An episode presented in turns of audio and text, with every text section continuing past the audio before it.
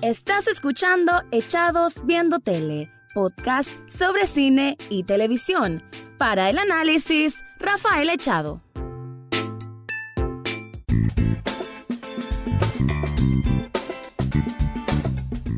Bienvenido o bienvenida a un nuevo episodio de Echados Viendo Tele, el programa donde siempre van a escuchar una crítica, comentario, opinión sobre alguna serie y algunas veces de películas. En esta ocasión te voy a estar hablando de Mind Hunter, la temporada 2, una serie de Netflix de aquellas que tal vez no se conocen demasiado, pero para los que gustan de buena televisión, que gustan de buen cine, de buen material, de buena producción, sí la conocen y les gusta muchísimo. Una serie que explora los lados más oscuros de las mentes humanas, de las mentes criminales, del comportamiento criminal de asesinos en serie. Trata, y si no han visto nunca Mindhunter, este intro que voy a hacer a continuación es para invitarlos a que lo hagan, porque realmente es una serie que, cuya propuesta no es tampoco, digamos, lo exactamente la trama más original, pero sí una muy llamativa en todo este género que llama tanto la atención, sobre todo en los últimos años, y sobre todo en el mundo podcast. Y estoy hablando del género True Crime. En este caso trata de dos agentes del FBI entre el año 70 u 80 que, y es basado en una historia de la vida real, basado en un libro de un ex agente del FBI, en que fueron los pioneros en hacer una unidad de ciencias del comportamiento criminal y que ellos fueron los que dejaron el título de asesinos en serie. Antes no se evaluaba ese perfil psicológico, no se evaluaba la psicopatía que podían tener estas personas que en Estados Unidos, sobre todo en esa época del 60 hasta el 80 y algo,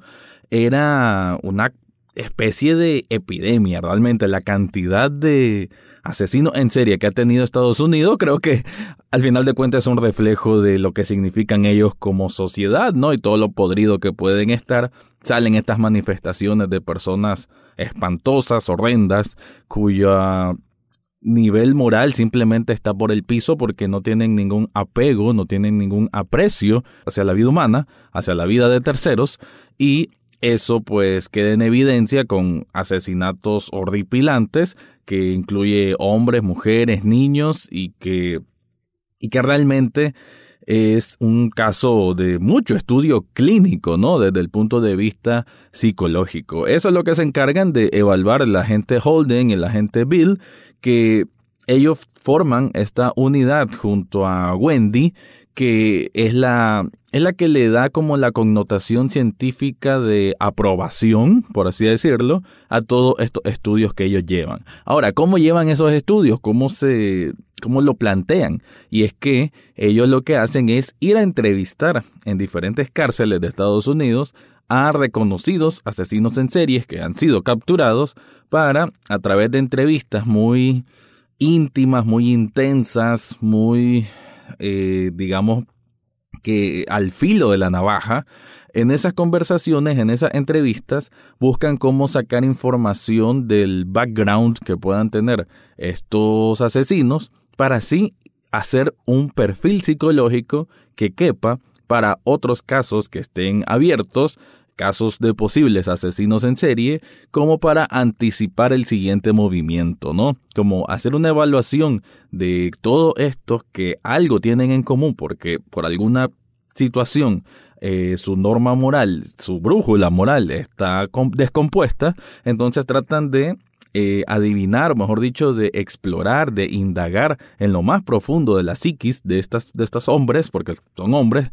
y saber determinar el comportamiento previo para otros casos similares. Esa es la puesta en escena, o mejor dicho, esa es la trama o el argumento general de lo que tiene Mindhunter, que en esta temporada 2 creo yo, demostró ser una evolución de sí mismo, y eso no es tan fácil para una serie. Algunos dirán de que estuvo más aburrida, que estuvo más lenta. A ver, esta es una producción cuyos algunos episodios son dirigidos por el grandísimo David Fincher, que también es productor, y que si gustan de películas como Seven o Zodiac,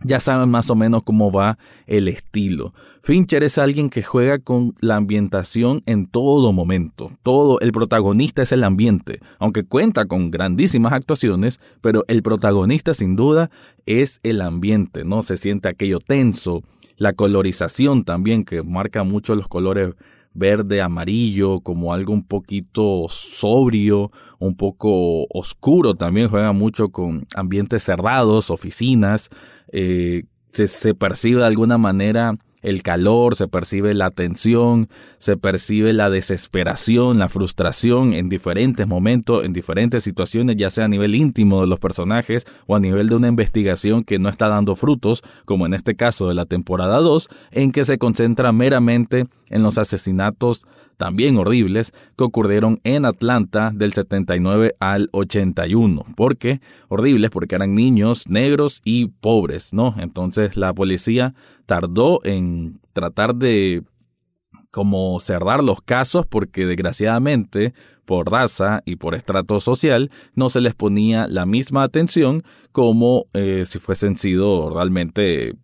gente o niños de clase media, pero blancos. No, entonces ese tema racial también lo saben llevar muy bien, pero quiero volver a la ambientación y a la dirección también, porque los planos de cámara que tira son hermosos, son muy como como que encierra muy bien la actitud o los comportamientos, el lenguaje físico de cada uno de los papeles que estamos viendo en pantalla. Y eso creo que se logra cuando tiene una gran visión de dirección y eso se refleja en todos los nueve episodios que consta esta segunda temporada, porque aunque es cierto que solo dirige los primeros tres, pero se nota su sello que es más que imbordable en el resto de episodios. Así que para terminar la introducción, quiero decir de que Mindhunter en la temporada 2 realmente se nota como un crecimiento de la serie en que aquel morbo que había despertado la primera temporada y que es perfecta, es muy buena la primera temporada, como que aquí baja un poco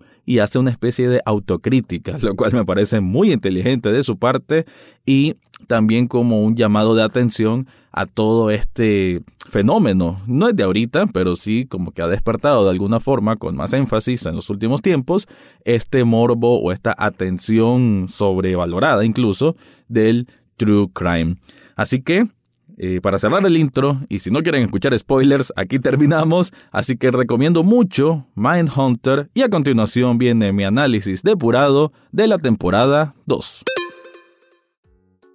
Ah, como les decía en el intro, es también una patente de que también se va a repetir en esta segunda temporada las entrevistas a los asesinos en serie. Creo que tienen interacciones a lo sumo muy, muy especiales, muy, con mucha intriga, con mucha realmente tensión, con mucha, muy bien actuadas por todos los personajes que hacen de asesinos en serie. Y creo yo que ese es el gran fuerte que ha tenido esta serie y que lo mantiene, ¿no? El saber cómo plantear desde lo visual y desde lo actoral estas entrevistas a asesinos en serie infames, algunos muy conocidos y que en la cultura gringa sobre todo impactan mucho porque se hacen parte de este colectivo imaginario, digamos, porque hay que decirlo, los asesinos en serie siempre han vendido mucho y en el tiempo que ocurría la prensa se regocijaba en plantear todos estos, estos sucesos, ¿no? La nota roja al final de cuentas, ¿no? Esto pasa en Estados Unidos, pasa en Nicaragua, pasa en cualquier parte del mundo, ¿no? Siempre vende, ¿no? Ese morbo del suceso siempre vende. Y em,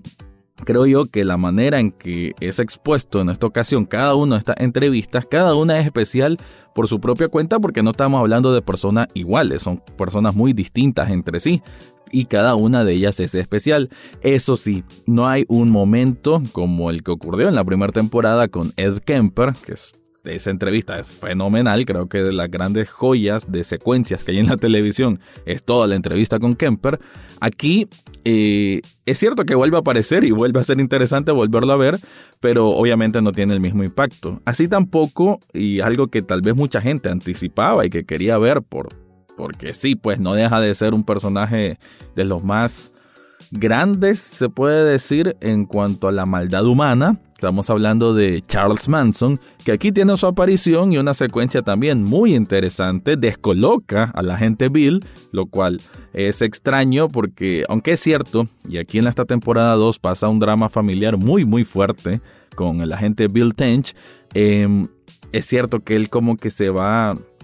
él como que se va de alguna manera autodescubriendo y en esa en ese proceso de autodescubrimiento se da cuenta de algunas grietas que tiene él como persona, así como su matrimonio, ¿no? Sobre todo por algo que pasa con el hijo, que no voy a contar porque ahí sí sería mucho spoiler. Eso sí, lo que puedo decir es de que ese matrimonio se ve muy muy afectado, su vida laboral se mira muy afectada porque no puede apoyar a su, a su amigo y compañero Holden Ford porque no tiene esa concentración necesaria para ser el agente del FBI que le ha ganado ese puesto, ¿no? Donde se encuentra ahora. Em, continuando con las entrevistas y para no quedar corto en cuanto a a los nombres ¿no? de los que van a estar ahí presentes, les comento y les voy a enumerar rápidamente quiénes son. Por un lado tenemos a William Jr. Pierce, a Berkowitz, un bueno, si leen sobre Berkowitz se van a dar cuenta qué tipo de personaje es, que se le llamó el hijo de Sam. Está también William Henry Hans, también un caso muy interesante, de los pocos casos de afroamericanos asesinos que eh, también te lo plantea la serie como que no había tanto estudio. Está también Elmer Wayne Henley, un personaje también muy oscuro, la manera en cómo cuenta las cosas con la naturalidad que la hizo es pues abrumador, sinceramente. Está Paul Bateson y bueno, ya lo mencioné antes, Charles Manson. También eh, hay que hacer énfasis en Tex Watson, que Tex Watson fue parte de la familia, esta secta Helter Skelter que hizo Manson y que fue quien prácticamente cometió las atrocidades que pasó con eh, Sharon Tate y demás.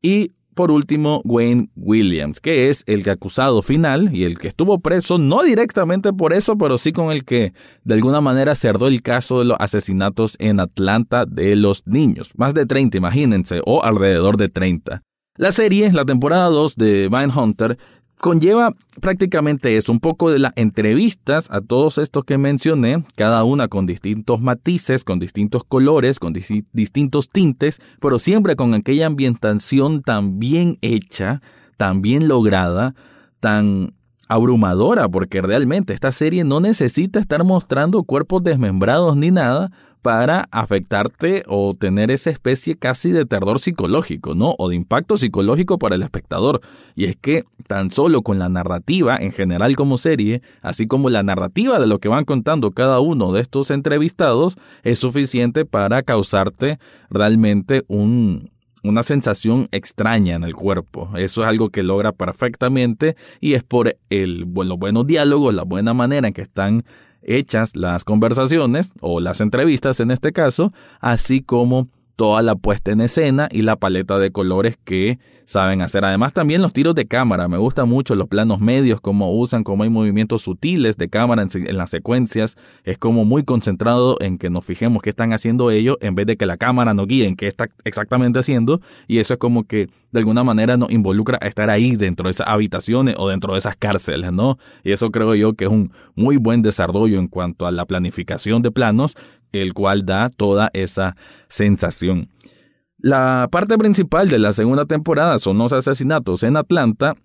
y ahí se vuelve, digamos, una serie casi que procedural en cuanto a el día a día, bueno, pasan muchos meses más bien, en que están frustrados porque aparecen más cuerpos, aparecen más cuerpos, aparecen más cuerpos. Ellos, eh, me refiero a Ford y a Bill Tench, están eh, radicados en Atlanta como agentes especiales del FBI para tratar de, resolver el caso junto a la policía local, pero se encuentran muchas veces topados ya sea por burocracia, ya sea porque la policía local no cree en sus métodos, no mira todavía mucho sentido a esto del perfil psicológico, peor cuando en el perfil del quién es el asesino indican de que lo más probable es que sea una persona de raza negra. Y ahí entra ya la parte también política y racial, porque el alcalde eh, de Atlanta en ese tiempo era negro. Entonces, no le convenía para sus electores decir de que esto que estaba causando obviamente un pavor en todas las madres y padres era una persona también de la misma comunidad negra. Entonces eso también ese conflicto también lo vamos a encontrar hasta una resolución no del todo satisfactoria, pero digamos sí apegada a cómo ocurrieron las cosas, ¿no? Creo que es un viaje muy emocionante, todo lo que es la parte de Atlanta, pero más que el hecho de lo que está ocurriendo en la investigación policial, creo que es muy interesante ver los roles que están pasando o las caracterizaciones de lo que ocurre dentro de las mentes o al interno de Bill, a lo interno de Holden y también, aunque esté digamos un poco más separada de la historia de lo que a cualquiera le hubiera gustado, pero también con lo de Wendy, ¿no? Que Wendy sufre lo que es el patriarcado burocrático de esos años, sobre todo en un buró como es el FBI, ¿no? Un territorio masculino a más no poder, y ella queda ninguneada, como decimos aquí, que ella queda relegada prácticamente de toda la parte principal de investigación, y ella está buscando como su propio lugar, su propia convicción de por qué tiene que estar ahí, y su propio valor como persona profesional, ¿no? En medio de eso también ella tiene un romance con otra mujer, el cual Tampoco es que tenga la mejor resolución, pero tampoco siento que sobre, ¿no? Creo que es una parte importante de explorar en una mujer tan rígida como lo que interpreta ser Wendy, el tener esta apertura con otras personas y estoy seguro que todo esto va a conllevar a a un comportamiento que conduzca hacia algo importante para las temporadas venideras, ¿no? Que por ahí dicen que por lo menos Fincher quiere que sean cinco, vamos a ver hasta dónde llega. En sí, y ahora sí, ya para concluir, la temporada 2 de Mindhunter eh, tiene ese elemento oscuro que les puede gustar si les gustó Zodiac, tiene todavía todo esa... esa eh, es como un aire, etéreo, denso, hay mucha densidad en esta serie. Esa densidad se traduce tal vez en un ritmo un poco lento, en que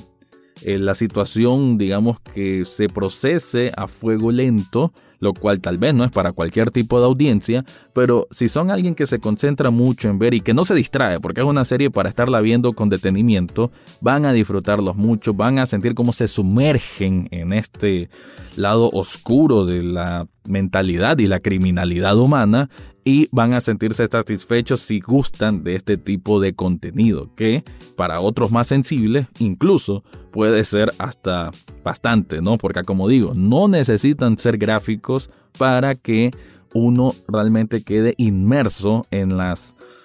bueno, en el lado más diabólico que puede tener el alma humana. Al final son criminales que no tenían ningún estupor, no, no tenían ninguna manera de detenerse o de frenarse ante impulsos realmente maníacos, entonces es suficiente con la narración de ese tipo de cosas para que te afecte de alguna manera. A mí me gustó muchísimo y pueden leer más de lo que me parece esta segunda temporada en un artículo de Fuera de Foco que voy a dejar aquí en las notas de este podcast. Así que gracias por escuchar, este fue mi review de la temporada 2 de Mind Hunter. Eso fue todo por hoy en Echados Viendo Tele. Recordad seguirnos en Facebook, Twitter e Instagram. Además, podés estar al tanto de cada episodio en Spotify, iTunes, Google Podcast o hasta en YouTube. Gracias por escuchar y será hasta la próxima semana.